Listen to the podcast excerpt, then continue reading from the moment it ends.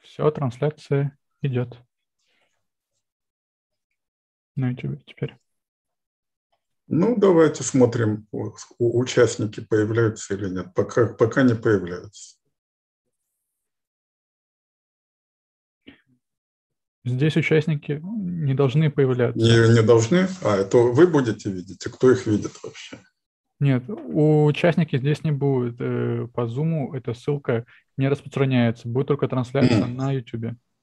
А, то, и поэтому вы необходимо, чтобы перебрасывать вопросы. Так да, я понимаю. да, все а. верно. Сейчас на YouTube нас смотрит э, пока что 4 человека. Ну, ну, ладно, давайте ровно начнем. Активи активировались, хорошо.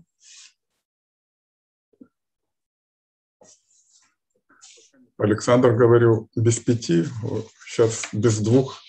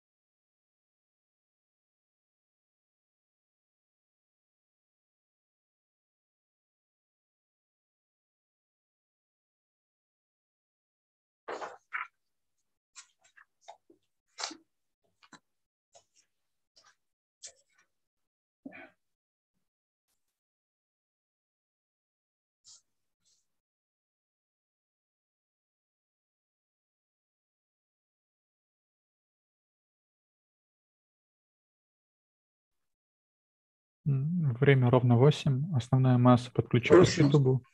Если вы готовы, можете начинать. Добрый вечер, а, коллеги. После большого перерыва мы проводим стрим на платформе Moscow Lawyers. Я даже не помню, когда последний раз проводили. Ну, в любом случае, а, я рад возможности по, пообщаться.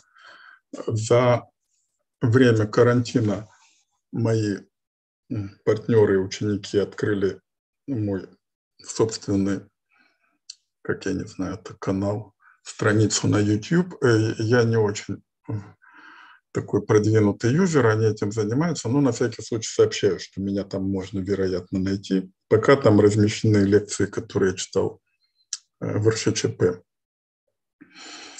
А, но в любом случае здесь аудитория больше и более активная, и поэтому мы вряд ли успеем ответить на все вопросы. Тем не менее, а, если у вас есть желание обсудить какую-то более или менее объемную тему, то можете обозначить заявки. Если у нас останется время, мы ее обсудим. А, второе, что касается вопросов по ходу общения, ваши конкретные дела я прошу мне не пересказывать по двум причинам. Во-первых, надо вникнуть во все обстоятельства дела. Во-вторых, при этом а, нарушается а, правила адвокатской работы, которые означают не разбирайся с делом, в котором тебя не привлекли, поскольку это связано с массой профессиональных осложнений. Поэтому прошу вопросы задавать в виде некоторого отвлеченного вопроса, который, во-первых, понятен всем слушателям, во-вторых, не э, заставит нас разбираться подробностями дела. До начала мне поступило больше 20 вопросов. Я попробую отвечать в том порядке, в котором мне переслал Moscow Lawyers вопросы. Первый – Илья Подолинский. С точки зрения ГК, как необходимо рассматривать социальные сети и аккаунт в сети? Можно ли назвать аккаунт объектом интеллектуальной собственности и объекта ли это? Ну, первое, общая посылка. А,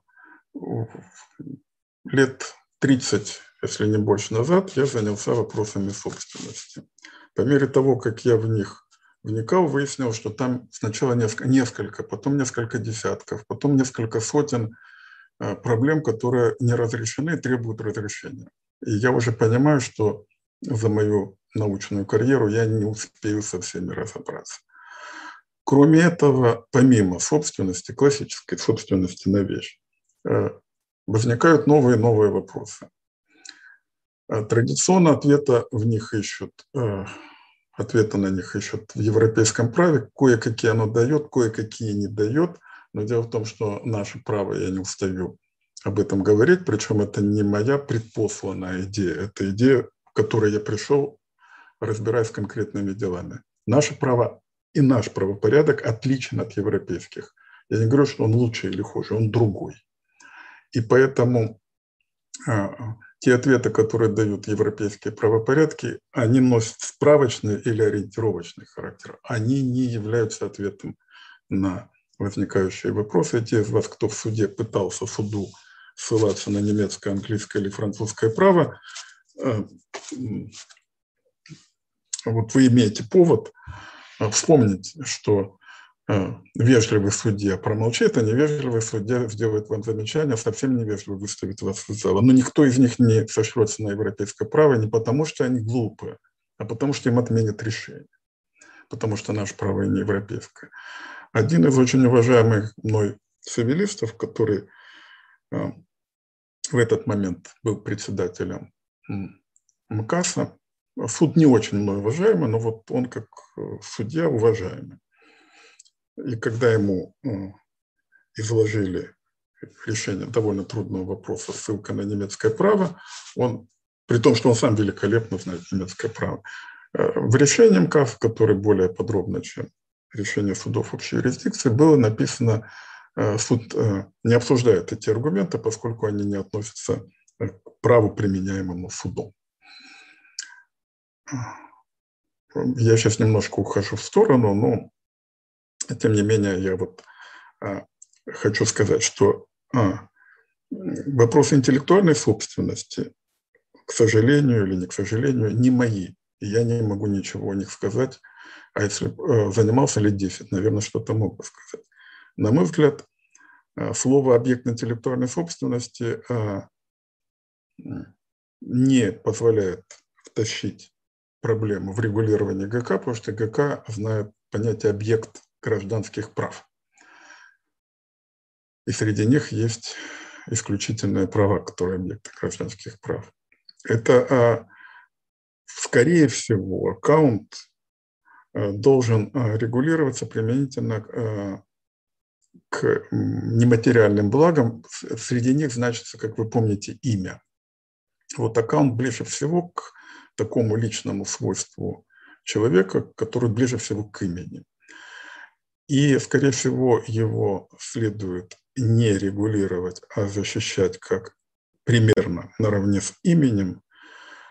И здесь есть э, материал для развития, часть его будет давать практика, а часть теория. Сам по себе вопрос хороший, но а их будет задаваться все больше и больше. Что касается социальной сети, э, я не, вообще не вижу э, пока, как ее включить в те или иные понятия гражданского права. Это, э, и я не очень вижу, в чем, это, в чем смысл. Там есть регулирование, связанное с а, деятельностью хозяев, хозяев этих сетей, но это, наверное, другой вопрос. Следующий вопрос Антонова Алексея. Справедлива ли устоявшаяся практика при, при а, а, дел, взыскании упущенной выгоды, когда разрушен, разрушено имущество, его невозможно использовать, а суд все равно требует а, доказать приготовление к получению дохода. Я не могу комментировать судебную практику. В свое время была тенденция ограничения а, взыскания убытков а, в нашем праве, отчасти оно не в нашем. И вот в рамках этой тенденции а, ссылки ИСА на то, что если бы не нарушены были мои права, я бы вот столько получил, были резко ограничены оговоркой, что вот если ты для этого произвел приготовление, ну тогда да, если ты не произвел, то это тогда причинная связь не усматривается. Как любой вопрос причинной связи, он конкретный, и здесь возможно изменение. А если оно будет, оно будет медленное. А, поэтому ничего не могу сказать, кроме того, что а, суды придерживаются некоторого руководящего разъяснения, и пока я не вижу причин, почему они развернутся и перестанут его придерживаться. Ну, некто под ником Сталинград спрашивает, читал ли я книжку Арабинского из серии «Кому не, «Чему не учат на урфаке». Не читал. Какие фильмы и сериалы заслуживают внимания. Я не э, очень э, такой активный смотритель сериалов. В общем, я их смотрю обычно просто в конце дня э, в порядке релакса, но я не фанат, поэтому и, и, и не считаю себя большим специалистом. С точки зрения э, вкусов киномана у меня вот такие традиционные артхаусные предпочтения. Э, ну, там я Дэвида Линча люблю и так далее, но я об этом уже говорил. И не уверен, что мое суждение, мои суждения вообще настолько важны для аудитории. Четвертое здесь не написано. Автор, возможно ли применим применении ступеля к позиции стороны дела в суде, если на досудебной стадии она заняла полностью противоположную. Я не знаю, что такое досудебная стадия. Это, вероятно, отношения с другой стороной, либо заявления какие-то. А, э, Истопель, вообще говоря, это а, инструмент а, строго состязательного процесса. И как любой состязательный процесс, он в конечном счете выражает правила, правила справедливого состязания. А, и Эстопель, конечно, а, довольно сильный инструмент, который заставляет сторону э, вести себя более порядочно, и поединок должен быть более приличным. Поскольку у нас традиционно высокая активность суда и традиционно состязательность попираются – а, то их значение ступили ниже. А, когда затрагивается вопрос состязательности, а я считаю, что он здесь главный, я всегда привожу другой, гораздо более острый вопрос. Это вопрос экспертизы. А, поскольку в нашем суде экспертиза проводится не состязательно. Экспертиза назначается судом, который задает основные вопросы. И этот эксперт один другая сторона лишена возможности состязаться. И, э, как говорил один судья в отставке, я не буду обсуждать его репутацию, но это было достаточно э, правильное суждение судьи высокопоставленного, э, чей эксперт того и решение. Это вот позиция суда, правильная позиция. То есть у нас эксперт предрешает решение. Это грубейшее нарушение состязательности. В нормальном состязательном процессе должно быть два эксперта, которые должны спорить перед судом, а суд должен ну, принимать с учетом их состязания, склоняться к тому или иному суждению а, по поводу фактов, требующих специальных познаний. Вот этот вопрос не стронут с места я считаю, он гораздо более важен, чем вопрос об Эстопеле. Потому что как не формализуй стопель в процессуальном праве, на практике судья чувствует ответственность за вынесение решения и будет все равно проявлять активность и когда он считает, что это нужно для выхода на правильное решение, он будет в стороне позволять что-то говорить и будет бояться ей затыкать рот, потому что будет бояться, что она скажет, что она была лишена права на защиту. И только в том случае, когда судье просто он отодвинут в сторону, как это бывает, скажем, в жюри, ну тогда вот эти вопросы будут важны. А пока я считаю, что они не на, не на самом первом месте находятся. И пока Аристотель я бы рассматривал все-таки не как процессуальный э, механизм, а как материальный. Вот, например, применительно к пункту 5 статьи 166 о недействительности сделок, где обсуждается не поведение в суде, а поведение в сделке. Э, Касумов как истцу при виндикации недвижимости у третьего лица просить об исключении записи в реестре, внесенной в его пользу, и как правильно это должен сделать суд. Можно ли, например, удалить такую запись путем применения односторонней реституции по недействительной сделке? Во-первых, у нас односторонняя реституция, вообще говоря, практически отсутствует. Она может быть а, ну, результатом данного конкретного дела. Я всегда привожу одну и ту же э, пример, который мне, кстати, в практике у меня был. Когда одна сторона э, говорила, что сделка не действительно просила применить реституцию, а другая говорила, что действительно, и не сообщала суду, где находится э, полученное ей имущество. Точнее, переданное имущество, на которое бы она могла получить по реституции. В результате суд признал сделку недействительной и применил реституцию в, в части того имущества, э, там были акции, про которые он знал, где они. А про те акции, которые он не знал, он не применил. Потом это стало предметом дальнейшей проверки, а как это так, односторонняя реституция. Вот так она может быть. То есть на самом деле там двусторонняя, но поскольку суд не может а, быть а, агентом доказывания субъектом, а выяснить, где, в каком реестре находится акция, знает только сам акционер, а он не говорит, ну, ну вот эти акции не были подвергнуты реституции. Вот только так односторонне. А, а в общем этот вопрос решается, насколько, если мне память не изменяет, 52 э, пунктом постановления 1022, по которому присуждение по реституции, присуждение, там не написано двустороннее, но в общем обычно по этим делам она везде двусторонняя.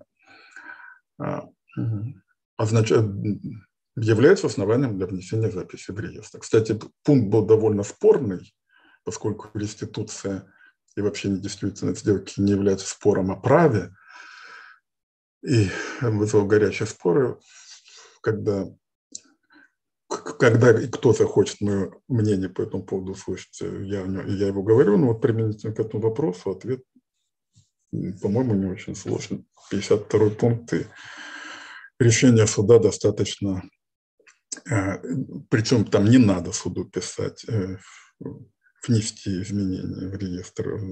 Должен регистратор сам, если он откажется, можете оспаривать на основании постановления 1022. Шестой вопрос. Как вы считаете, почему разные правовые последствия для добросовестного приобретателя по 35 статье Семейного кодекса и 253 статьи ГК. Ну, имеется в виду долевая и совместная собственность. Дело в том, что добросовестный приобретатель э, может здесь возникнуть только э, через сделку. 35 статья говорит, что э, супруги должны вместе отчуждать согласие презюмируется, и супруг, который не дал согласия, может сделку оспорить. Пока имущество у другой стороны сделки, там будет реституция. А если дальше имущество пошло, это добросовестный приобретатель. У него нет никаких особенных э, э, условий. Он добросовестный по обсуждению э, того учреждателя, у которого он приобретал вот это имущество, которое когда-то было супружеским. Если из обстоятельств дела видно, что оно было супружеским, на мой взгляд, это все равно не колеблет его добросовестности. То есть э, его осмотрительность не должна доходить до, до того, что он должен спросить, а там было согласие или нет, оно презюмируется. А, И то же самое для э, распоряжения долевой собственности. Там надо достигать консенсуса. Если его не было, то любой участник может оспорить сделку, и пока ему что другой стороне будет реституция. Когда пошло дальше имущество, на мой взгляд, все то же самое. А, и я не вижу здесь особого режима. А, в практике, по-моему, КС было э, дело, когда там доля обсуждалась. Во-первых, доля вообще не э, такой искусственный предмет индикации. А, во-вторых, и там КС, в общем, довольно с такой перпендикулярной э, аргументацией, но, в общем, примерно те же идеи поддержал. Я это где-то комментировал, по-моему, поэтому, если автора интересует, то он может мой комментарий посмотреть. Какое судебное разбирательство из вашей практики является наиболее памятным? Ну, красивое судебное разбирательство, интересное, зависит от качества суда. При, э, если суд либо некомпетентный, либо не самостоятельный, у вас не может быть красивого судебного разбирательства. Вот пока у нас суды были более или менее самостоятельные, и те из них, кто были компетентные, они могли действительно выносить интересные решения. Такие дела были, они у меня, в общем, ну, ну, пересказаны в книге «Повседневная цивилистика», и я бы не стал здесь повторять. А, их, оно было не одно. А, самые яркие и эффектные дела были на президиуме Высшего арбитражного суда, который был самым а, настоящим судом в нашей истории. Ну, естественно, я не знаю, как рассматривать дела Российский Сенат, может быть, он был еще лучше, не знаю. Но из того, что я знаю, о чем я читал, о чем я слышал, вот президиум Высшего арбитражного суда был лучшим судом, и самые яркие дела были там. Подразумеваются ли обязанности арендодателя держать торговый центр открытым, если эта обязанность не предусмотрена договоре? Но вопросы связаны с э, карантином.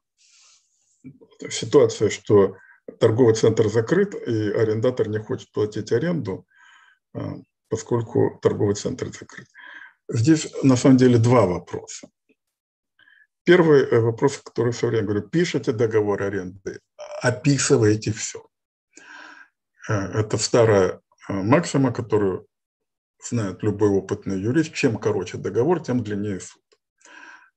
Пишите его подробно, предусматривайте эти ситуации в более широком, более узком контексте. Не написали, теперь будет регулирование непонятно какое. Здесь у вас применительно, вероятно, к ситуации вот этого то ли форс-мажора, то ли не форс-мажора. И не буду здесь добавлять, потому что довольно много материала появилось на эту тему. Актатов. Правильно я понял, что вечный договор фиктивен, поскольку имеет цель к осуществлению формального введения в право после передачи владения посредством исполнения условий для наступления обязательств. Неправильно вы поняли. Вечный договор фиктивен, поскольку вечный договор по своему названию – это разновидность сделки, а сделка – это действие. А такого действия, как вечный договор, не совершается. А поэтому он придуман, его нет, его не существует а, в материальном мире, а все сделки существуют в материальном мире. Вот почему он эффективен. А на что он там направлен, я сейчас не буду говорить, потому что э, все время э, тезис о его эффективности смазывается, говорит, а вы знаете, он нужен для того, для того. Тут для чего он нужен, сейчас не обсуждаю. Я говорю, я говорю, что его нет. И не говорю, хорошо это или плохо. А вот просто его нет. И он существует только как фикция. Когда его только придумали 200 лет назад, э, понимали, что это фикция. Потом как-то стало неудобно говорить, что это фикция, и русскому юристу кажется странным. Ну, нормальный, грамотный русский юрист знает, что это фикция. Но я всегда привожу один тот же пример. А ведь юридическое лицо тоже фикция, а нам же кажется странным, что это фикция. Нам трудно сказать, что его на самом деле нет. Вот. Поэтому примерно здесь трудность психологическая скорее, чем юридическая. Можно ли безналичные деньги, цифровые права и бездокументарные акции относить к особым способам фиксации прав, а не к объектам гражданских прав? Дорогой автор вопроса, а что вам даст, а, возможно, что вам дает назвать что-то особый способ фиксации прав? В законе есть такие слова, вы что-то из этого извлечете? Э, вот я на этот вопрос не могу ответить, не задав встречный вопрос. Ну и что, если вы их назовете особым способом фиксации прав? Когда мы это называем объектами прав, мы позволяем включить э, регулирование, начиная со 128 статьи КК, который говорит об объектах прав. Мы позволяем включить договор купли-продажи, который говорит о передаче вещи, а способ фиксации прав не передается и так далее. То есть мы позволяем материал, э, механизмы гражданского права применить. А если мы называем каким-то более или менее красивым словом, которого нет в законе, которого мы там не найдем, мы не позволяем применять гражданское право. Поэтому назвать это способом фиксации права означает, я не знаю, какое регулирование применять. Ну, если вы юрист, вы должны знать. Если вы не знаете, ну, значит, вам придется эти споры передавать тому, кто знает.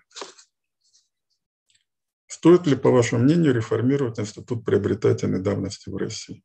Я по этому поводу высказывался неоднократно. Э, последний раз я писал а,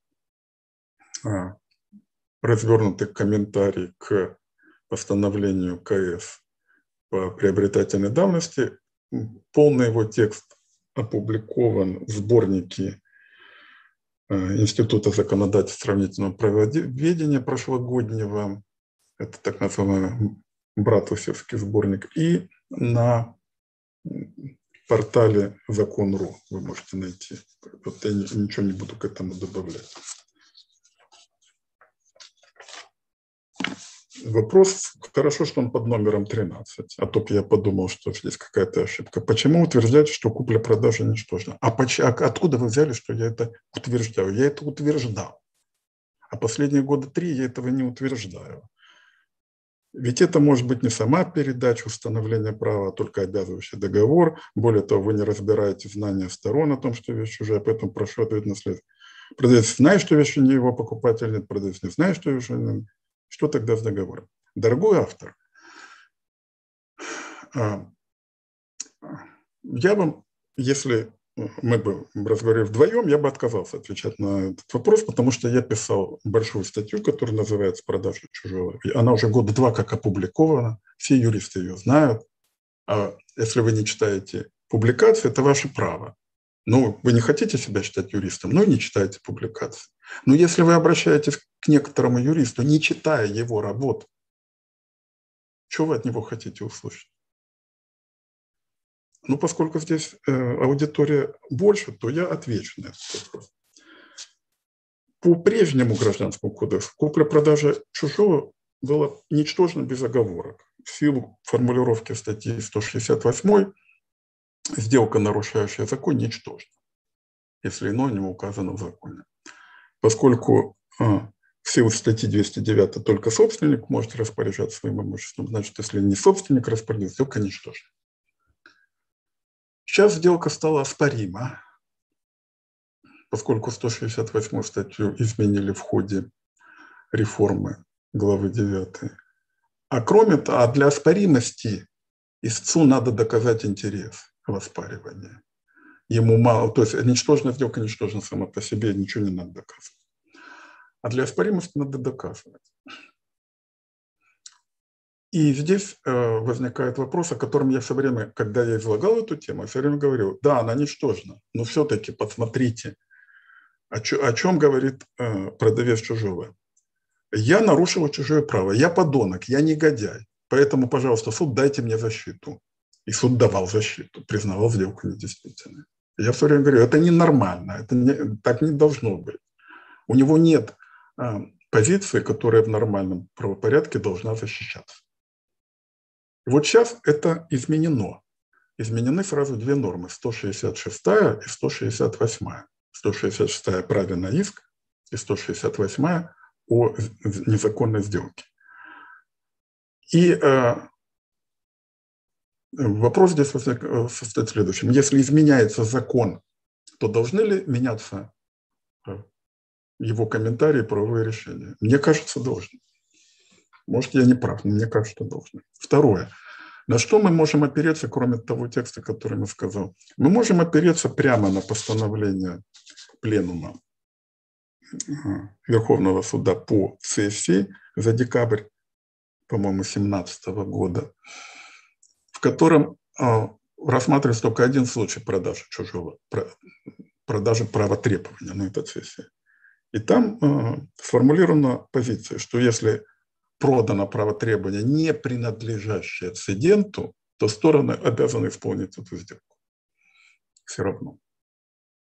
Но там исполнить стоит только оплатить, потому что, э, хотя некоторые думают, что можно передать право, но, во-первых, у него этого права нет, раз он не прецедент, а во-вторых, нет такого действия, как передача права.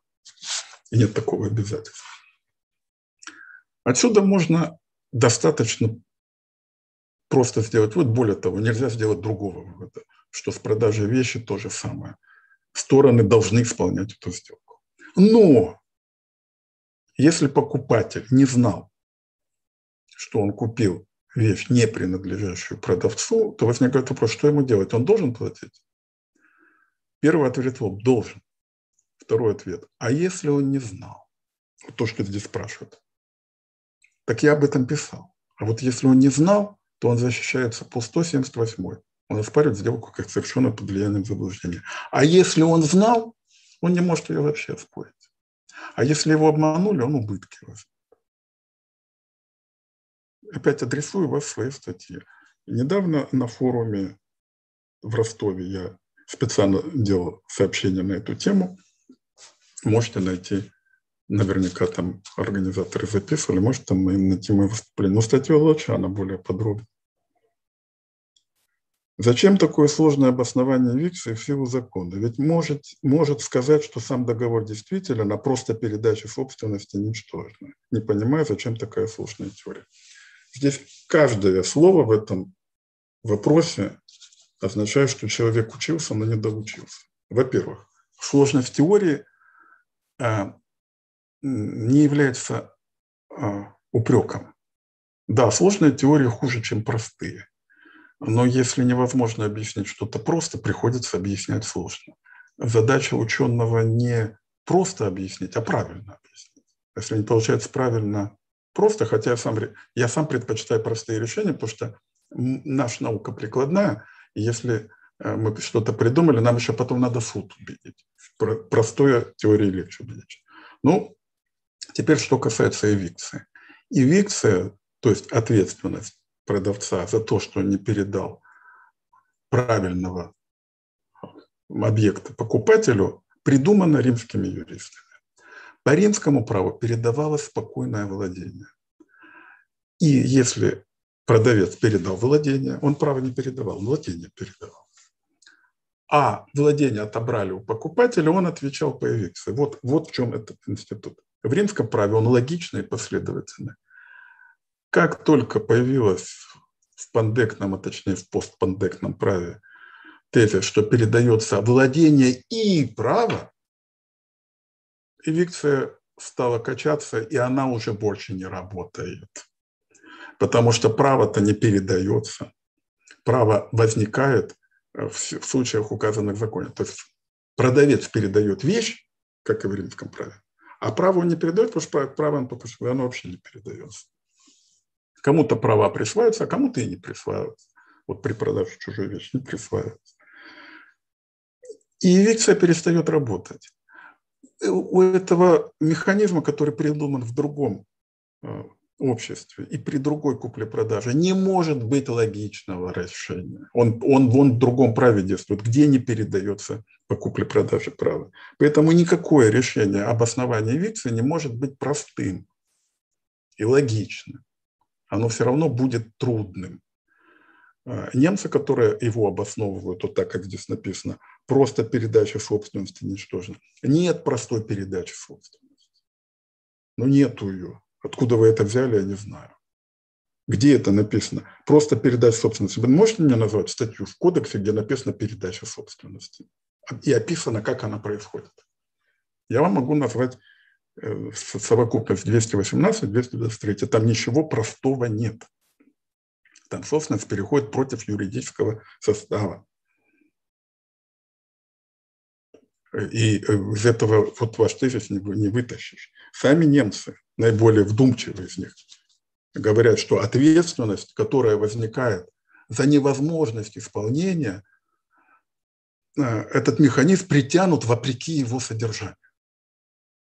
Если вы думаете, и вам говорят, я знаю, кто есть такие люди, которые у них все красиво решено, у них некрасиво решено, у них нелогично решено, у них притянуто через коленку, и поэтому этот механизм не всеми э, правовыми э, семьями принят. Кем, кем-то принято, кем-то нет.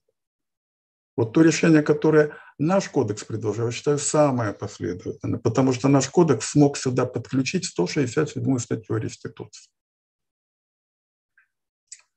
в которой говорится, а норма реституции нет в германском уложении. И вот они вынуждены э, придумывать нелогичное решение. Вот наше решение логичное. Оно стоит в том, если вы помните пункт 2 167, что каждая из сторон возвращает другой все полученное по сделке, если иное не предусмотренное законом. 461 БВИКС – это закон. Значит, 167 включает в себя в том числе 461. Не может не включать, потому что это закон. А по этой норме можно взыскать и убытки. Не только вернуть полученное по сделке, но можно и убытки. Теперь э, скажите, а что это сложно? Это, это вот трудная теория? Ну, не знаю. По-моему, самая стройная из всех, которые есть сегодня в мире. Что вас разочаровывает и радует в студентах? Ну, я читаю достаточно такой публики продвинутой, это студенты РШЧП, и то у меня полная группа никогда не ходит на мои лекции. И я совершенно а, не возражаю, потому что мне нужны только те слушатели, которые хотят со мной общаться. И я пытаюсь обычно все-таки э, в форме диалога по мере возможности а, общаться, и там умные ребятки, с ними интересно говорить, и, я, и меня в них вообще ничего не разочаровывает. Общая черта современных студентов, современная молодежь, так называемое клиповое мышление, то есть они ничего не продумывают до конца и читают поверхностно. И довольно часто я убеждаю, что особенно для юриста недопустимо, текст не вчитывается в глубину. Идет проскальзывание по диагонали, и они перестали читать большие книги а юриста без чтения больших книг не бывает. Может быть, с экрана большую книгу там на тысячу страниц просто невозможно прочитать. Потому что, а, я это говорил студентам, ну и вам скажу, а, читатель умнеет не в тот момент, когда он читает текст, а в тот момент, когда он останавливается и думает над текстом. И, возможно, а, вот это самое клиповое мышление, когда все мелькает, вот оно не дает возможности остановиться и подумать сразу переключаются на форумы, на болтовню, вот которая, на мой взгляд, просто пустая. Вот, вот пустая все. Мне непонятно, как у людей хватает энергии набивать вот эти тексты, э, которые вообще не стоит за ними ни мысли, ничего. Эмоции есть, причем довольно примитивно. Э, но это не свойство только студентов, это вот, может быть, вообще вот это э, прекращение эпохи Гутенберга, то есть эпохи печатных книг. И, и вот возникновение а, мультипликация текстов, увеличение их на несколько порядков, вероятно, меняет способ мышления, пока я не вижу здесь для юристов особого продвижения. Мы все равно работаем с очень лаконичным текстом закона, потому что текст закона не может быть очень большим, он тогда не пригоден для работы, и мы должны уметь его читать в глубину. То есть чтение должно быть другим все равно. Когда ждать от вас лекции по 84-му? Я не литературовед. И чего по нему читать лекции? Надо и прочитать просто этот роман любому. Я об этом всегда говорю. Кстати, как и «Властелин колец», надо читать, а не смотреть кино. Они, они написаны, кстати, в одно и то же время, в конце 40-х, начале 50-х, когда касалось, что Э, Советская империя непобедима и вот-вот э, захватит весь свободный мир. Э, и особенно «Властелине колец», э, очень, на мой взгляд, очень важный тезис, что победить это может только свободный человек. Вот никакая армия эту армию не опрокинет, а вот свободный человек опрокинет. И вот это основной пафос этой книги. И я не могу сказать, что в 84-м основной, основной пафос этот, но если там возможно с этим справиться, то вот так и возможно. Почему государственная собственность всегда грабеж? Насколько оправдана интервенция государства в экономику, участие государства? Моя фраза «государственная собственность грабеж» – это реплика на фразу Прудона «собственность – это кража». Прудон имел в виду, конечно, частную, потому что в его время государственное практически не фигурировало. А, дело в том, что государство открыто вмешивается, и оно, государство не крадет, оно отбирает. Ну, как мы знаем из уголовного права, это не кража, а грабеж. Интервенция государства в экономику в рыночном экономике, она может быть ограничена и вынуждена, а в нерыночной она гробит рынок, и это всегда приводит к отставанию общества экономическому. Она всегда менее эффективна. Это, это столько рассказано и подчеркнуто, что я не знаю, что здесь еще ответить. Э, только частный интерес заставляет находить наиболее экономичные и гибкие решения. Э, государство, когда государственный интерес, он не является экономическим. У чиновника э, всегда соображение, чтобы его не сняли и чтобы понравиться начальству. Его гораздо меньше волнует нормы прибыли и поиск э, гибких решений. Поэтому здесь э, ничего нового не скажу. И я даже не знаю, стоит ли мне задавать эти вопросы, потому что вам любой толковый экономист говорит намного больше с цифрами, с фактами, с выкладками. Ничего другого пока не доказано. И здесь, э, вот здесь как раз история лучший учитель. Еще ни одна государственная экономика не побеждала частную. Никак не может. Если вы сомневаетесь, спросите, какая государственная компания придумала а, компьютеры, а, электромобили и так далее. Все, чем вы пользуетесь, все, вот все, что вокруг вас находится, все создано частным капиталом. Ваша адвокатская практика началась еще в советское время. Чем отличаются нынешние суды от советских? Какие практики сохранились, укрепились? Какие? Ну, значит, долгое время я со всеми основаниями говорю, что советский суд э, – это был очень плохой суд.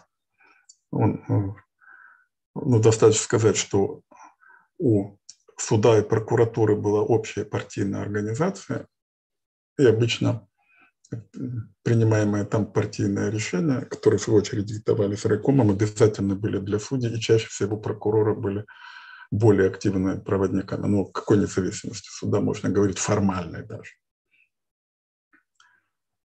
И э, те суды, которые появились, э, они, они вот еще советские в конце 80-х и в начале 90-х, а это были еще советские судьи с советскими взглядами, э, вот как ни странно, это было, наверное, лучшее время правосудия, потому что вот этот гнет выпал, и они могли работать как профессионалы. Они принимали прекрасное решение. И потом подъем был во все 90-е годы, кульминация российского правосудия – это создание кассационных судов, не потому что кассация какая-то особенная, а потому что это э, была идея э, Вениамина Федоровича Яковлева взять просто людей со стороны и внедрить их в судебную систему с полномочиями отмены любого решения. И несколько лет они выносили совершенно великолепное решение по всей стране. Пока их не укатали и не обкатали, они не стали частью этой системы. И все равно это была система более достаточно творческая. Ну и вот, говорю, высшее проявление был президиум Высшего арбитражного суда. Это где-то, по-моему, там 19 человек, которых, как вы понимаете, невозможно купить, просто только 19 человек не купишь. И среди которых были ведущие профессора, специалисты. А, среди них были там великолепные цивилисты, как, например, Сергей Васильевич Сарабаш, совершенно при этом порядочный и, и идеальный, можно сказать, такой юрист. И он там не был вот чем-то не, вот особенным.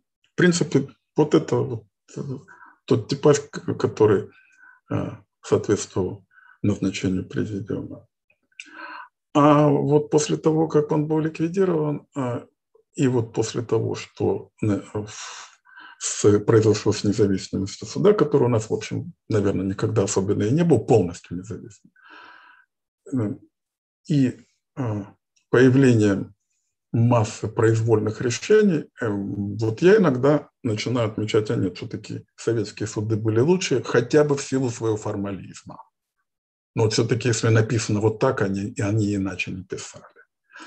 Они могли выносить от меня там решения, которые вот им казались, которые будут драконить начальство, вызывать жалобы, но чтобы вот на черное говорить белое, ну не говорили.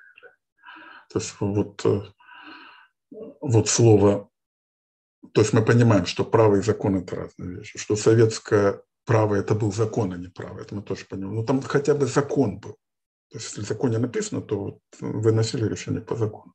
Но вот сегодня нет никаких а, гарантия, что суды вынесут решение по закону, не говоря уже о том, правовой он или не правовой. Ну вот хотя бы как он написан. Хотя есть всякие. Э, Все-таки э, есть и профессиональное достоинство, и просто интересно работать, но э, я не могу сказать, чтобы вот все прямо берут и заняться произволом и говорят, что хотят. Бывают вот бывает вполне толковое интересное решение. Бывает интересное не, неправильное, но видно, что судья хоть что-то думал. Я не могу вам сейчас сказать, в каком бы суде я хотел работать. В общем, э, учитывая, что я уже много лет цитирую фразу английского судьи Кларка, который лет 15 назад рассматривал вопрос – принять ли английскую юрисдикцию или советскую юрисдикцию, а, э, или английскую юрисдикцию по одному делу, не буду говорить какому. То есть, э, и он говорил, сравнивал, он в конечном счете сказал, что в России правосудие, он, он не был у него жестких, вы можете найти это решение, определение, вы все знаете английский, легко его прочтете. Но вот он там одним из факторов, которые его удивили, а меня удивило, что это его удивило, что Э, российские адвокаты идут в суд э, вот, с чувством трепета, trepidation. Мы действительно идем с этим чувством. Английские адвокаты не идут, они идут как актеры на сцену, с волнением, с переживанием, но без содрогания, без трепета. И поэтому суд э, очень редко приносит удовольствие. Вот этот trepidation, да. Поэтому у меня, честно говоря, нет стремления не в советский суд ходить, где, в общем, было более или менее заранее известно, какое будет решение. И тем не менее все равно была возможность э, поупираться. Ну и в нынешней не, не очень. Ну, хотя иногда, ну, в общем, скорее нет, чем да. Вы достаточно долго прожили в Мариуполе. Если будущее отношения наших стран в свете происходящего, общайтесь с своими коллегами с той стороны границы. Три строчки ни одного э, слова с корнем Украины. Я действительно э, учился в школе в Мариуполе, потом, естественно, там постоянно жил, бывал, поскольку там жили мои родители, которых уже нет. Будущее наших стран, я постоянно, во-первых, об этом меня спрашивают, во-вторых, я постоянно об этом думаю. И поскольку вопрос связан с политикой, в общем, я не хочу подводить платформу и говорить о политике, и здесь можете не надо не говорить, но ответ у меня обычно один и тот же. Вот Эльзас и Лотарингия два или три раза были а, поводом для большой европейской и, может, даже мировой войны. А как-то у одной из такой активно крикливой сторонницы такого телевизионного патриотизма российского, я спросил, кому принадлежит Эльзаса Лотарингия? И она не ответила, она не знает. Ну, ладно, что поэтому не говорят по телевизору. Об этом действительно сейчас не важно, кому принадлежит. Вот все, нет проблемы. То есть э, все проблемы, которые есть, могут быть решены. Вот так же. Если сами народы этого захотят. И ни в коем случае не в форме войны, потому что э, вопрос с Эльсасом и Лотарингией в конечном счете, вот как он сейчас есть, когда и жителям этой территории Эльсаса, и окружающим странам, не важно, кому он принадлежит. Они все нормально живут, я не хочу говорить дружно, они не водят хороводы, они живут своей повседневной жизнью, которая их устраивает, которая им нравится, и они сами решают, как они будут. Вот э, когда народы э, захотят и смогут это решить, они это решат. Без оружия, э, без набегов, без похищений, без убийств. До этого проблема не может быть хорошо решена силой. Силой вообще ни одна проблема не решается, но только откладывается, это прекрасно знаю. Общаетесь с коллегами? Почти нет. Немножко с учеными, но все меньше и меньше. Мне говорят, что мои книги они знают. Но дело в том, что мне вообще интересно развитие украинского права, как и грузинского. А, но я не знаю языка, увы, со всеми его тонкостями, чтобы быть э, профессиональным юристом, надо не просто знать язык, а знать его до, до того, почему здесь стоит запятая, а не точка запятая. Я настолько не знаю украинский, а тем более грузинский. Поэтому я, видимо, не смогу включиться в любой форме в процесс развития украинского права. Мне это интересно, но я не смогу это сделать. Но читаю там мои книги, ну хорошо, если это так. У Ильи Новикова лучше спросить, он там ближе к этому украинскому правосудию. А с учеными у меня контакт на каких-то конференциях, которых все меньше и меньше. Иногда они меня просят какие-то публикации, тоже довольно редко. Ну, насколько отечественные суды восприимчивы к позициям ЕСПЧ? Произошло ли какое-то изменение за последние годы? Если смысл ссылаться на практику ЕСПЧ. Зависит от того, как вы будете ссылаться на практику ЕСПЧ. Дело в том, что сам, ЕСПЧ довольно осторожный суд, если вы читали его решение. Они не лезут в наше законодательство. А то, что касается применения конвенции, они там довольно консервативно решают все э, на примере клонов. А на примере клонов вы можете ссылаться довольно корректно там обычно достаточно средние такие понятные решения. Как основную позицию, наверное, наши суды. Вы должны всегда становиться на место судьи. Вот если он это напишет в решении, он укрепит решение или ослабит, как вы думаете? Не всегда укрепит. Вот если это идет а, для усиления, он может это использовать. А вообще, думайте о том, как суде помочь, а не о том, как его пригвоздить. То есть иногда приходится гвоздить, но это, уже означает, что у вас плохая позиция в деле. А, вот в нашем Конституционном суде ссылка на СПЧ это, это гораздо более э, серьезный вопрос. Им, конечно, а, важно не войти в конфликт с СПЧ, кроме каких-то там крупных политических дел, публичных, которыми они занимаются, публичных правовых. Но там надо умело пользоваться этим инструментарием. Говорю, они, они достаточно взвешены и э, довольно, э, так скажем, глубокие. Не, не все ссылки на них, э, которые встречают, толковые. И мне недавно пришлось анализировать по делам о конфискации имущества у чиновников дело Гагитидзе против Грузии – это основной казус, который применяется ЕСПЧ, особенно в отношении стран бывшего Советского Союза. Там повторяющаяся ситуация.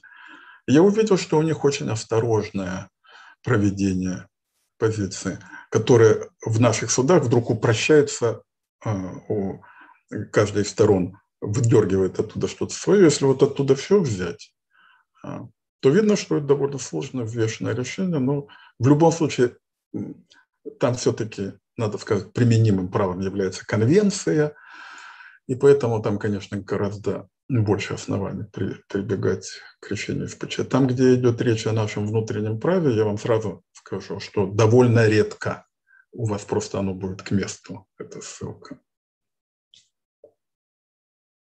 Дальше вопрос то же самое про Конституционный суд. В каких областях частного права Конституционный суд добился наибольших успехов при разрешении сложных ситуаций? Суды ссылку на практику КС воспринимают тоже с точки зрения суда. Они прикидывают, сможете ли вы дотащить вот это дело до КС или нет. Поэтому вам всегда надо не только сослаться на практику КС, а вам надо еще показать, что ваш конкретный кейс а, разворачивается в свете Конституции. Это не всегда легко. А, Конституционный суд достаточно а, непоследователен, но все-таки, если в отношении арбитражных судов они э, не очень-то вмешивались, но известно только их война по поводу значения прецедента. А вот с точки зрения практики общих судов, они достаточно решительно поправляют. Вы знаете, целую серию дел по защите добросовестных приобретателей э, имущества в спорах с публичными собственниками, где КС степ-бай-степ, но тем не менее потихонечку э, все-таки э, защищает этих добросовестных приобретателей. Ну вот, насколько мне известно, в сфере моих интересов это наиболее такая ценная позиция. Может ли гражданское право России находиться в совместном ведении Федерации регионов? Ну, у нас настоящий федерализм, как вы понимаете, пока в будущем, а он будет. Нигде никуда не денешься. А. И какие-то, ну, вы знаете, что тенденция идет, конечно, в частном праве к унификации. Гражданский оборот э, не, не терпит границ.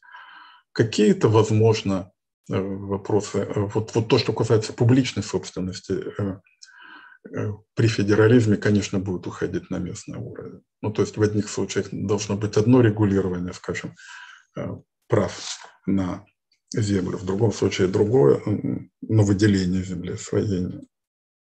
Ну, в общем, наверное, сегодня не самый актуальный вопрос. Чем поможет, может помочь отечественному юристу зарубежное образование, кроме очевидных преимуществ при, трудоустройстве?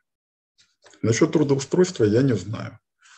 А, скорее, когда происходит кастинг, то зарубежное образование ценится не с точки зрения контента, то есть у человека вы а что он э, настолько трудолюбив и способен, что вот он может э, осваивать э, большие объемы знаний.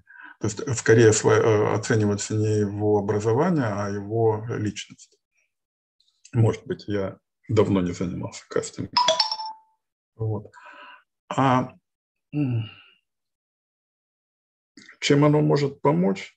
Ну, он умному человеку, конечно, может помочь.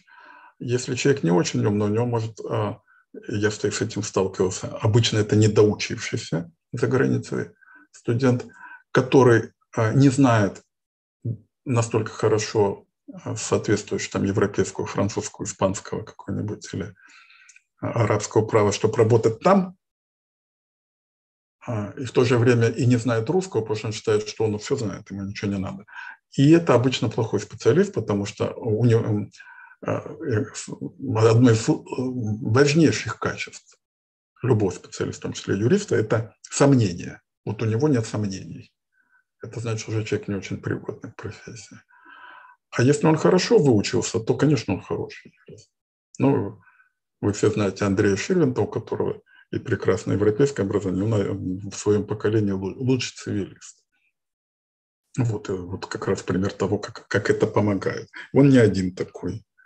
И как раз вот негативных примеров меньше, чем позитивных. Они просто больше видны, потому что когда человек самоуверен, он везде себя показывает. Когда сомневается, он меньше лезет на передний план. Хотя я, когда, мне иногда надо проконсультироваться, я вот ищу тех, кто сомневается.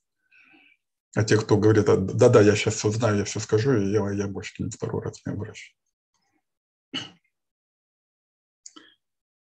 как влияет на течение исковой давности по гражданско-правовому спору параллельно производству по уголовному делу. Ну, у нас это беда сегодня, что у нас все гражданские споры в уголовном деле. Исковая давность, э, она с момента нарушения права, если в уголовном деле установят это нарушение, то вот они вам создадут момент. А если не установят, то значит и, и никак они не повлияют. Вообще это очень грустная тема, и на нее даже говорить не хочется. Так, у меня здесь еще вопросы пришли по ленте. Принуждение к исполнению обязательств в натуре – это против идеи права или нет? Ну, интересный вопрос, но по нему очень большой массив размышлений. Э, римский, римское право, как вы знаете, а, не обладало а, и, так скажем, механизмом принуждения и идею это не поддерживала. Там даже виндикация, как вы знаете, была денежной. И иска, точнее, исполнение, а, состоявшее в том, что вещь забиралась у ответчика, не было. Если он не отдавал денег, то а, он банкротился, и его имущество распродавалось, и таки получались деньги. А, ну, современное право эту идею восприняло, ну, ну, с трудом это на каждом этапе э, сопротивления происходит. Я, я лично противник а, расширительного понимания вот, исполнения обязательств в натуре. Я считаю, что только то обязательство, в котором совершенно не важна личность, которая вообще ну, может быть исполнена кем угодно, вот такое можно понуждать к исполнению. В, в общем, э, надо так составлять контракты и так строить отношения, чтобы э, ваши права были защищены без этой необходимости. Ирина Валентиновна, можно ли взыскивать убытки без представления суду документов об оплате суммы взысканной с истца?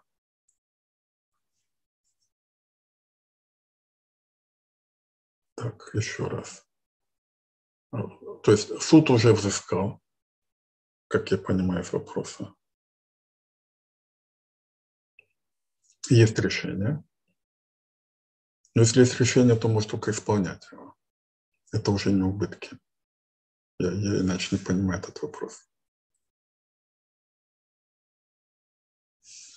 То есть это все переходит э, в исковое производство, на мой взгляд, здесь уже невозможно только исполнительно.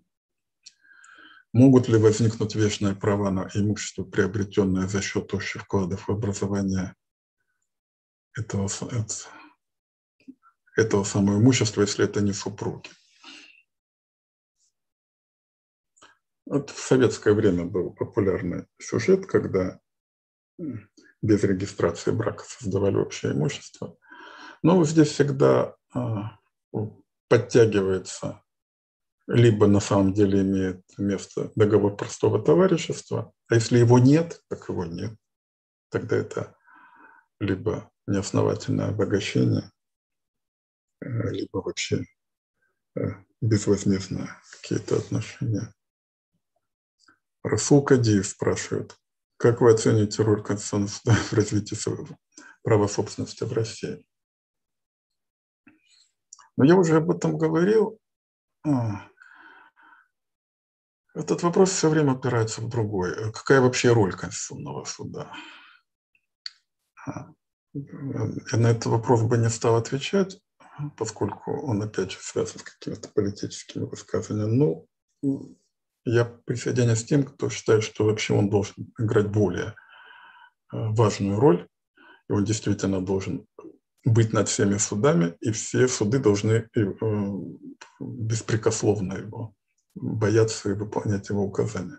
Когда Конституционному суду приходится добиваться, чтобы его указания выполнялись, то он как-то не на своем месте находится. Насчет права собственности, ну, создали они конструкцию владения квазиправа с точки зрения теории это совсем никудышняя конструкция, с точки зрения конституционного правосудия э, им делать больше нечего, я об этом писал. Ведь статья 35 Конституции, Конституция же не гражданский кодекс, у нее уже охват отношений. 35 защищает только право собственности. ЕСПЧ путем расширительного толкования статьи 1 протокола 1 под этими правами любые имущественные права, но все время права. А владение не право. И поэтому ЕСПЧ, кстати, владение не защищает. А, наш КС э, его защищает, создав вот эту конструкцию владения это типа права. И они отвечают, это вот наш вклад в развитие теории. Я не думаю, что это вклад в развитие теории, но это э, неизбежное условия, для, чтобы они вообще стали изучать владение, они должны сказать, что это типа право, потому что иначе у него вообще не может быть конституционной защиты. И я абсолютно не готов сказать, что 35-я статья Конституции позволяет втиснуть туда владение, не позволяет. Ну вот это один из их серьезных вкладов. А, другой о котором я уже говорил, это на это, это, кстати, один вопрос связан с другим. На этой почве они начинают давать защиту добросовестным приобретателям, начиная с дела еще третьего года. Это знаменитые дела по приватизированным квартирам, когда приватизация происходила с нарушениями, например, не все члены семьи участвовали, потом квартиру раз, два, три перепродавали – а потом сделку приватизации признания действительно начинали отнимать квартиру у третьего или четвертого приобретателя. И тогда это, кстати, был дискуссионный вопрос, очень острый, вызвала бурная дискуссия. И вот КС тогда впервые взял их под защиту, опять с достаточно сомнительной формулировкой, что это типа реституция, но надо учитывать добросовестность. Но при реституции добросовестность никак не учитывается. Ну и потом они это продолжили еще в нескольких делах а, уже по делу Дубовца, но уже следуя практике ЕСПЧ. Чем заключение договора конклюдентными действиями отличается от фактически сложившихся договорных отношений? Да если заключение договора, то еще никаких отношений нет. Что здесь говорить-то, чем отличается? Чем отличается договор от ситуации, когда он еще не заключен? Ну, тем, что он есть, а его еще не. И отчасти я что-то на эту тему писал тоже после беседы с Андреем Ширвинтом в, в книжечке э, вот э, «Сделка ее действия», последнее издание, четвертое, красненькое. Я там задумался о том, э, что такое конклюдентное действие, как их отличать там от исполнения, что ну, вот такой вопрос, который называют типа школьной схоластики. То есть практически он не очень интересен, но интересен для образовательных целей. А, а, с точки зрения той же самой учебной теории, вы можете заменить изъявление воли от высказывания слов жестами или другими действиями, которые, как я говорю, вербализуются, которые могут быть все равно э, высказаны словами, а, но иногда невозможно иначе а, заключить договор как конклюдентного, вот когда вы с автоматом там, кидаете монету, дергаете рычаг, вот у вас вы говорить вообще ничего не можете, хотя сейчас уже, возможно, есть речевое общение с автоматом. Вот. Ну, в общем, там у вас остается не только конклюдентное действие.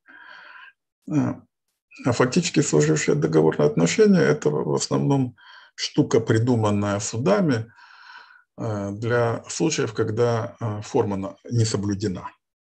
Для гражданских отношений это, как вы знаете, не фатально. И на самом деле э, там тоже как-то заключался в свое время договор. И как-то стороны обсуждали, но не сохранили следы. Точнее, доказательств нет. И тогда в случае спора, он может быть судебным, может просто стороны начинают спорить, они начинают выяснять, о чем же они договорились, исходя из того, как они взаимодействуют. По-моему, здесь большого сходства нет. Какие у вас планы по дальнейшим публикациям? Ну, обычно это вопрос задают последним режиссерам или артистам ваши творческие планы. Ну, как, как не Смешно, у меня действительно есть планы. Вот сейчас у меня на компьютере шестое издание книги о собственности, оно очень сильно отличается от пятого. Но это не удивительно, потому что пятое было в десятом году, а сейчас 21 год.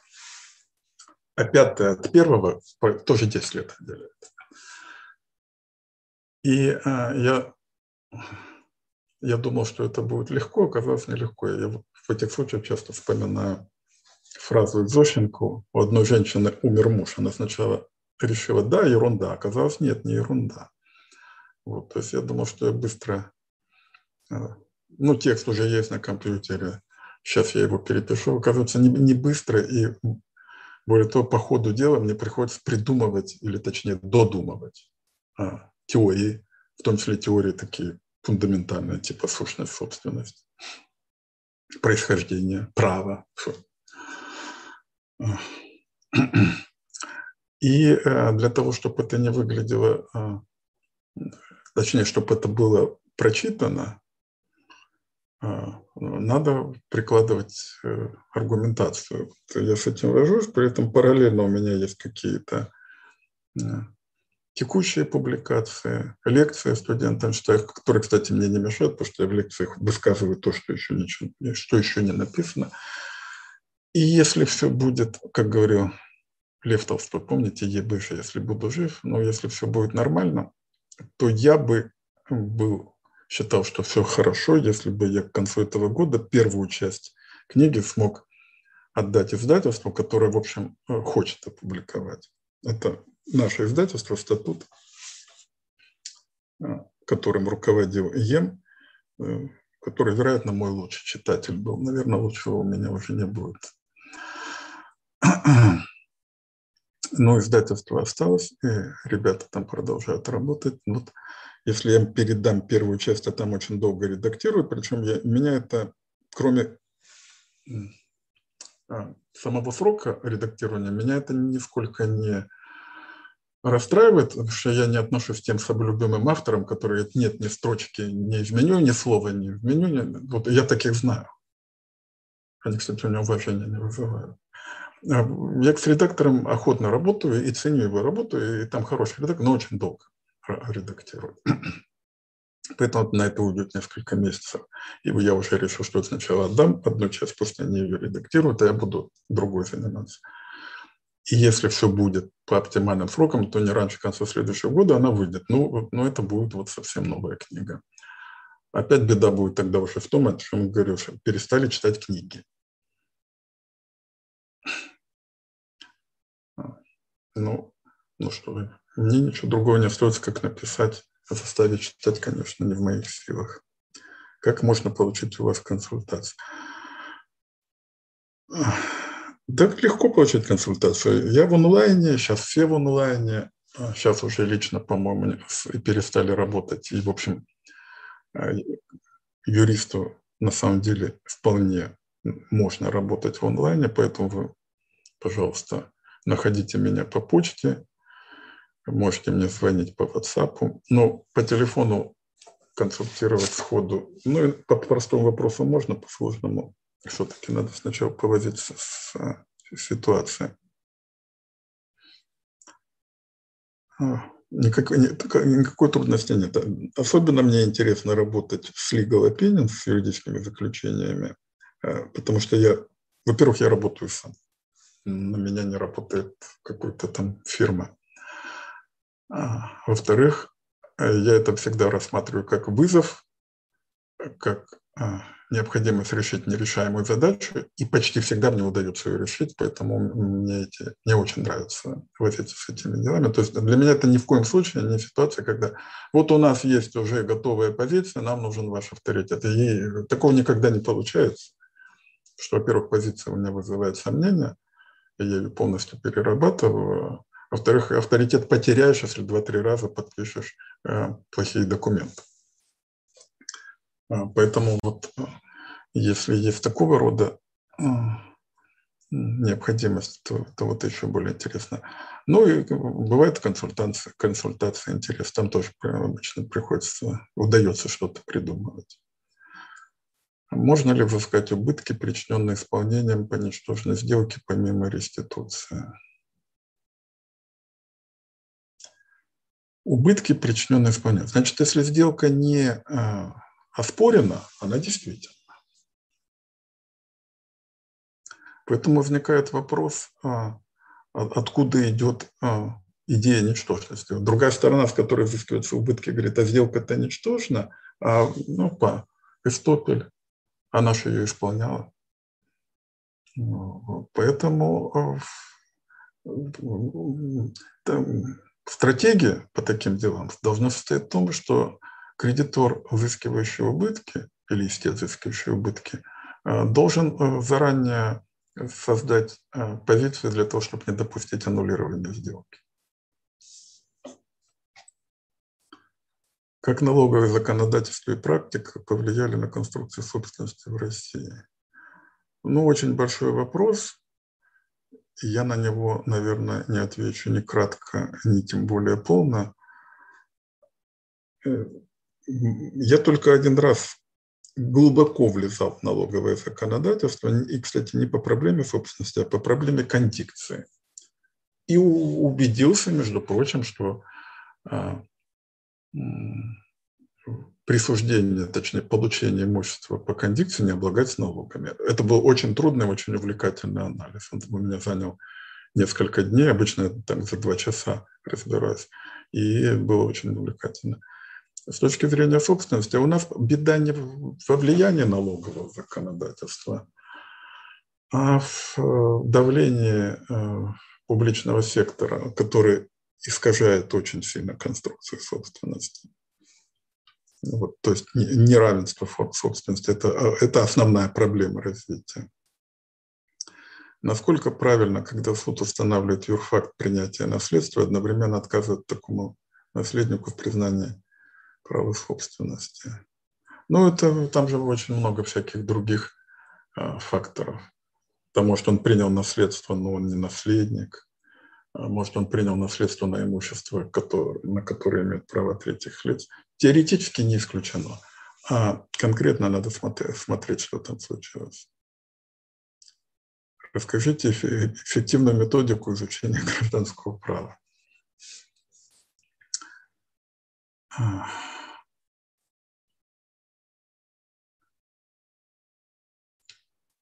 Значит, а, если вы читали мои книги, то гражданское право нельзя вырвать из а, гуманитарного знания в целом. И поэтому, если вы не знаете философии, антропологии, социологии, экономики, истории, вы не будете хорошим цивилистом. Я из другой скажу, из тех э, великих цивилистов, которые знаю, они еще были и хорошие математики, и хорошие литераторы. Но это не э, методика, это э, формирование личности. Это, в общем-то, должно все в подростковом возрасте закладываться. Ну и далее. Вот те, кто знает только юридические книги, они могут быть хорошими юристами, но они великими никогда не будут. Ну, не будут. Поэтому надо, надо быть широко образованным а, человеком, желательно в гуманитарном знании, а еще лучше вот, и в точном. А, например, понимание логики без хорошего чутья математики не получится. А юрист, который плохой логик, он не юрист вообще. Это одна сторона. А, вторая сторона – нельзя быть начетчиком. То есть набирать просто количество текстов и комбинировать ими, это еще не знать гражданское право. А чтобы почувствовать его пульс, надо брать казус. Причем казусы э, э, не так, как вот один суд сказал, это другой суд сказал, а брать казус нерешенный и решать. И по мере продвижения в его глубь вы начнете чувствовать, как, чего вы не знаете. То есть на все вопросы должны быть даны исчерпывающие ответы. По, по мере продвижения в клуб любого казуса вопросов у вас возникнет штук 10, 15, 20, 30. И вы на каждый должны давать ответ. И вот это вот широкое образование плюс работа с казусами вот будут формировать юристы, цивилисты. По моим таким прикидкам, а, цивилист а, меньше 12 лет на его образование не уходит. Вот, э, может быть, больше. Меньше я никого не знаю. Вот, то есть он может работать раньше, может уже показывать какой-то результат, но вот, э, вот до этого никак. Ну, на самом деле, я не могу написать пособие. Когда-то в молодости у меня был в Краснодаре друг довольно известный адвокат, но его уже нет, хоть он и моложе меня, но вот тяжело заболел. И как-то меня попросил написать, а, он, видно, перед ним тоже стояли эти вопросы. Он такой умненький был и гораздо более успешный адвокат, чем я написать 100 книг, которые надо прочитать. То, что было в советское время, книги доставать было трудно. И вот я увлекся и писал эти 100 книг, начиная с эпоса Гильгамеш. Так вот, может быть, с этого и надо начинать. Потому что сказать, какие 100 юридических книг надо прочесть, если вы не прочли 100 важнейших книг в мировой литературе, то ну, ну я не представляю, как какой цивилист может не знать, например, Евгения Онегина. Там, или Лора Стерна. Как вы относитесь к заочному обучению на юриста?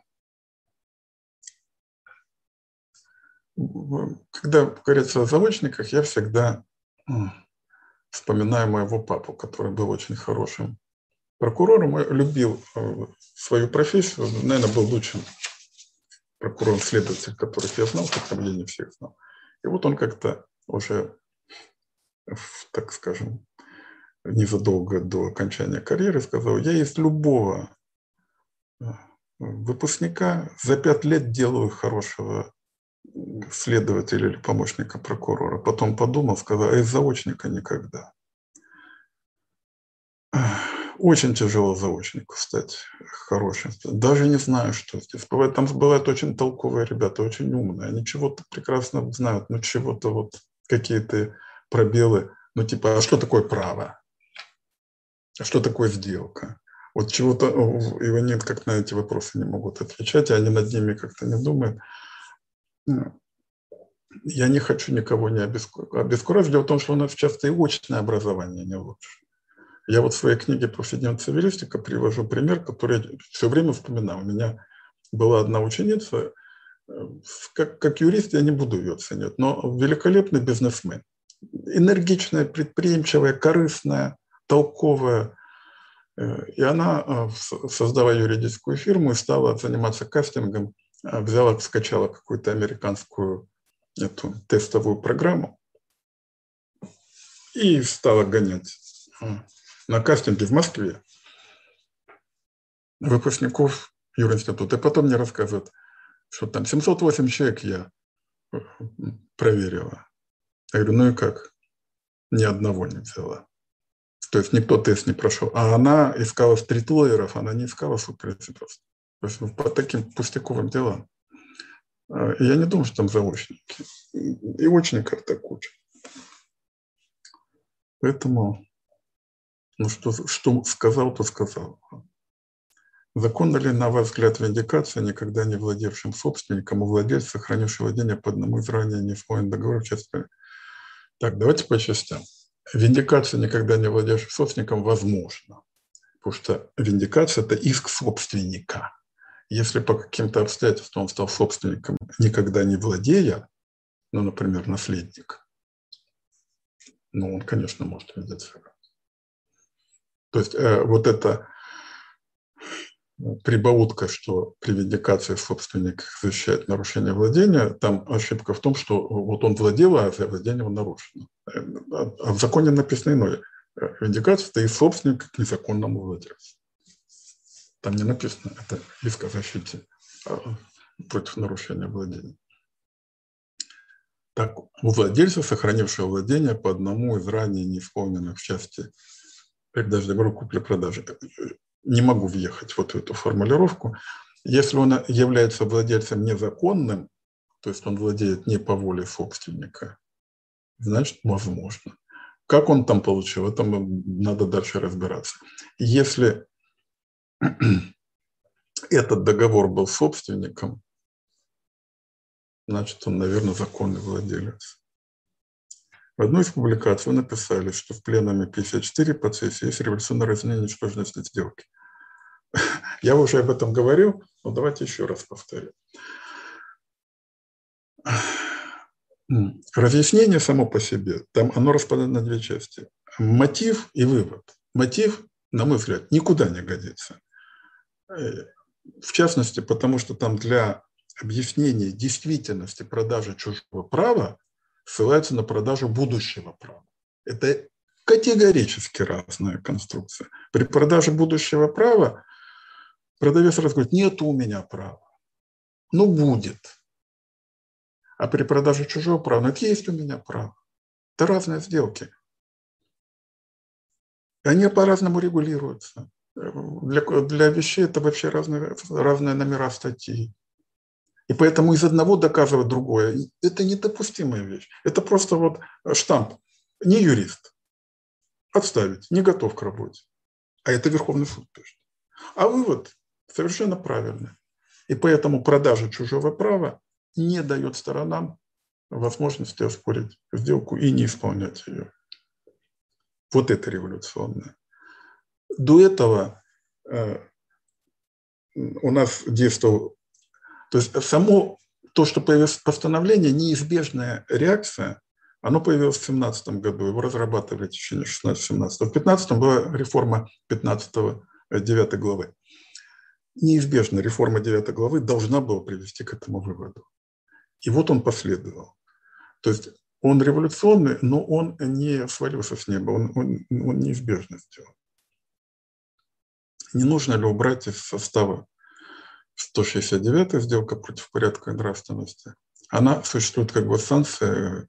Нет, ну, во-первых, это 169 вот сейчас она существует так, как она вообще существовала э, в традиционном классическом праве. Сделка, нарушающая добрые нравы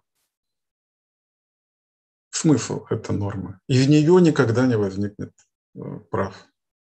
То есть никто не может сказать, он мне обещал продать э, полкило наши, я ему заплатил, я прошу суд понудить его к передаче. Все, сделка нарушает основу правопорядка, суд никогда не понудит. И наоборот, я ему отдал полкилограмма по нашему, мне до сих пор не, не заплатил, пусть заплатит. Невозможно. И никакого другого смысла в этой норме нет ее, она должна остаться просто для приличия. На самом деле никто ее никогда и не применяет. А если ее применяют, то ее всегда применяют неправильно. То есть э, у прокуроров всегда стремление на основании этой нормы до сих пор применять конфискацию. Я вот ну, очередной раз обнаружив это э, невообразимое применение, показываю, да нет, нет, больше нет конфискации. Ну, если мы вообще ее уберем, то те, кто уберут, они, они ну, кто это сделает? Так скажут, а, так вы вот защищаете мошенников. Я сейчас не вижу вреда в том, как она написана. Вот как она была написана до реформы, это был ужас. Это было знаменитое дело PricewaterhouseCoopers, это были там, дела Руснефти и другие, о них пишу там повседневно цивилисте. Слава Богу, что она проскочила реформу, потому что вот сегодняшняя ситуация, может быть, и, и не стали бы ее. То есть опасность только одна, что вернуться к прежней редакции. Неправильно применять обращение в доход государства денег по, по преступлению взятка.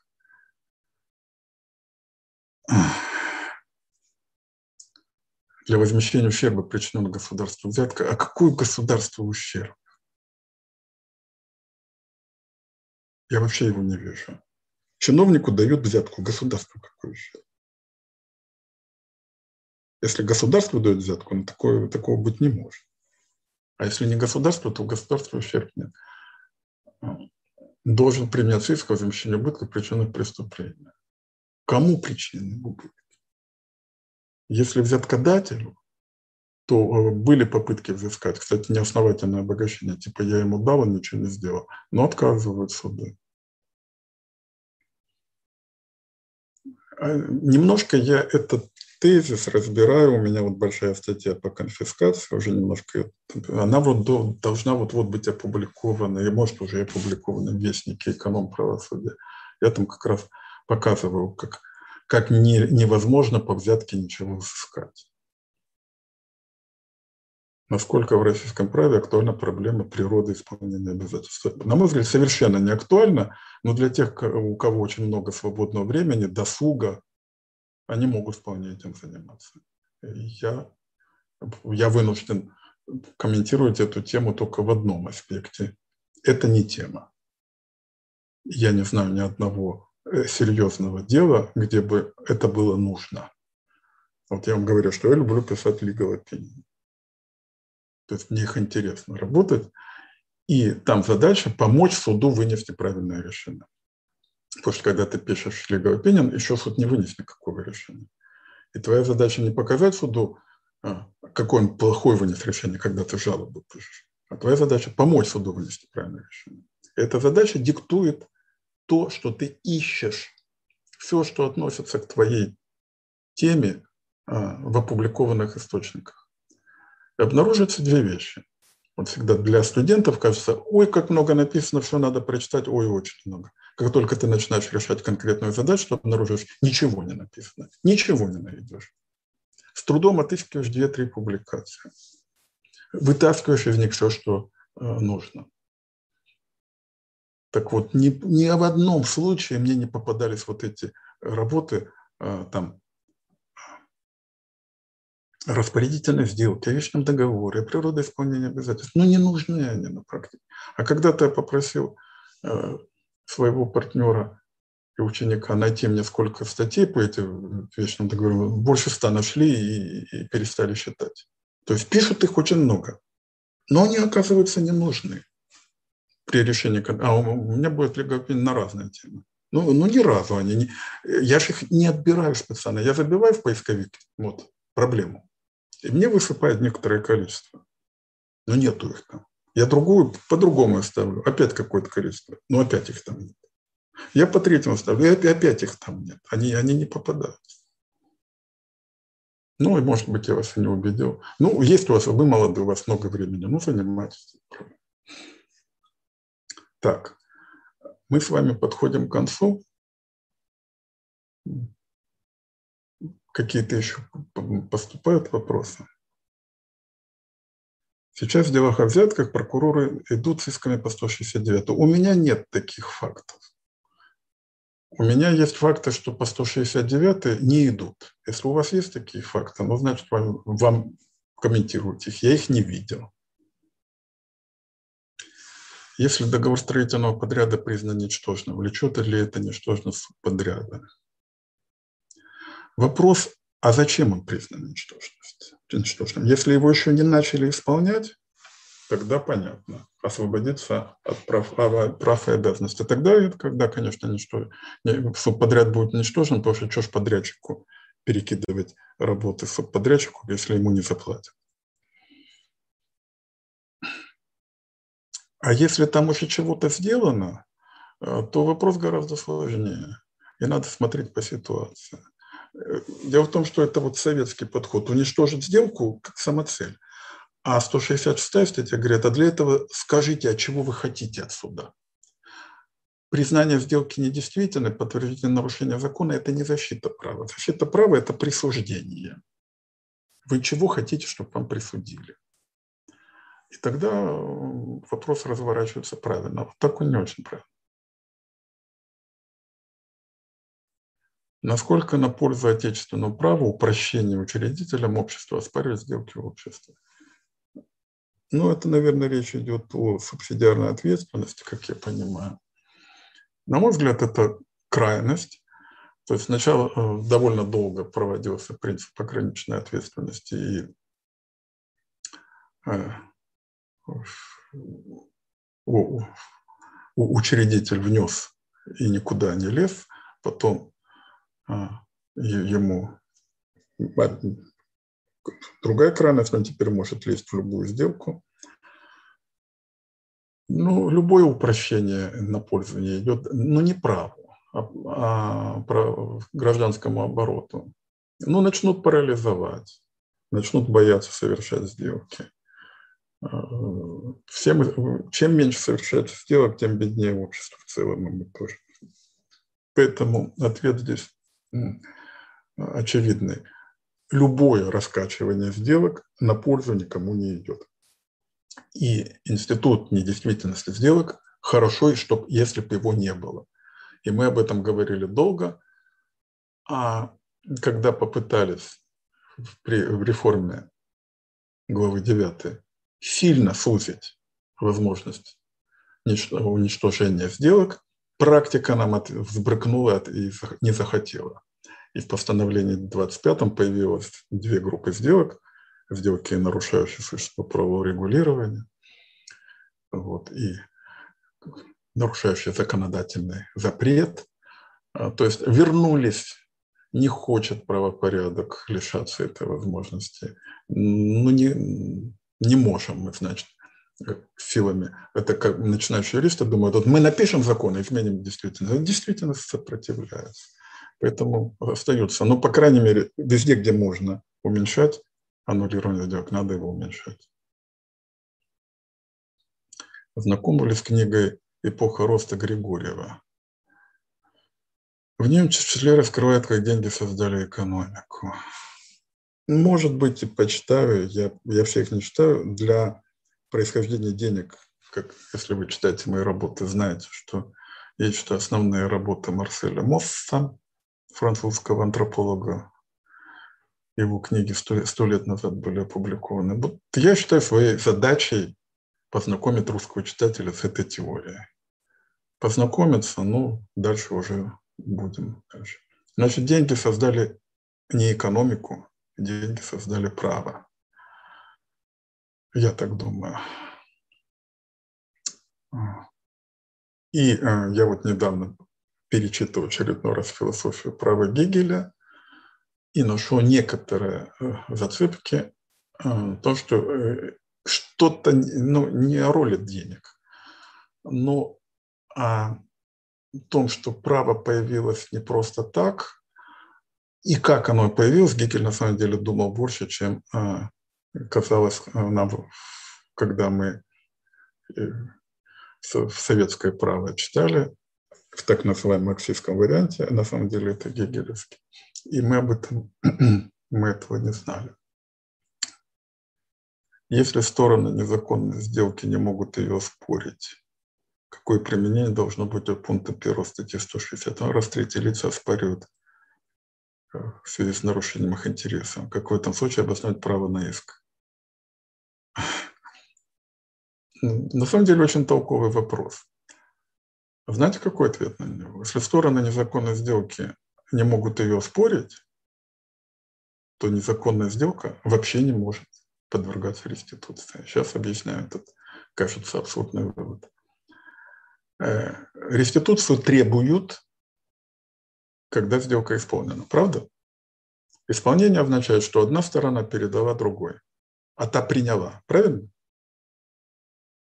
Если одна передала, а та приняла, значит, они подтвердили действие сделки.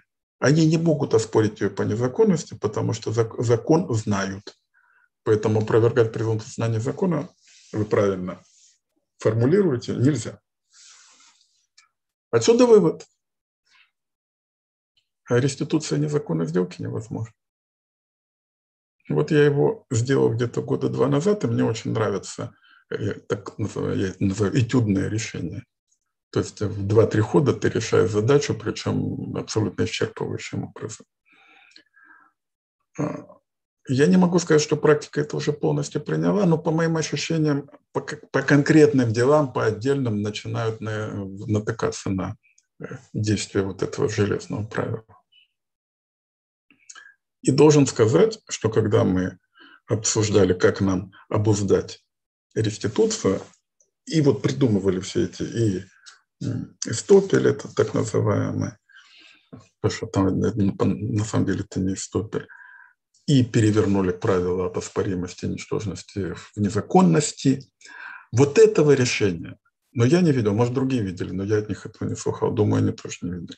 А оно вот, вот здесь как логика норм, раз и выбросило решение. И теперь незаконную сделку нельзя уничтожить. Точнее, уничтожить ее можно, но суд скажет, а вам зачем? Если вам не нужна реституция, мы ее не трогаем. И получается, что эти сделки стоят. Продолжение к предыдущим вопросам. Подлежит ли защите иск не владеющего собственника, ставшего им по притворной сделке? Об истребовании у реального покупателя какой? Фух. Подлежит ли защите иск, не владеет так, собственника? Ставший, я здесь э, с падежами что-то не... Собственник, который стал по притворной сделке, обычно Ой, совсем, совсем у меня с русским языком здесь что-то. Или у вас, или у меня проблема. Иск собственника, который... На мне не важно, как стал. Раз он стал собственником, то стал собственником. Я не понял вопрос. Об истребовании реального покупателя как владеющего не понял вопрос. Как-то как напишите, ну, по-английски, по-русски не получилось. Можете мне на почту написать. Я, может, включу ваш вопрос в следующий стрим. Еще какие-то вопросы у нас есть? Так, господа, у нас, в общем, продолжительность вполне такая достаточная, чтобы и я устал, и вы устали. А, я не знаю, когда мне еще Moscow Flares предложит стрим. В общем, не, исключен, не исключена возможность, что мои ребята на вот этой моей платформе YouTube какой-то организуют. Можете попробовать на нее подписаться. Я не президент, поэтому я знаю, что значит подписаться на YouTube. И а, можем, если что-то накопится, продолжить общение. Спасибо. А, мне было приятно с вами разговаривать. Большинство вопросов толковые, показывают, что вы умные ребята. Спасибо за хороший вечер. Всего хорошего. Спасибо вам большое, Константин Ильич. Спасибо.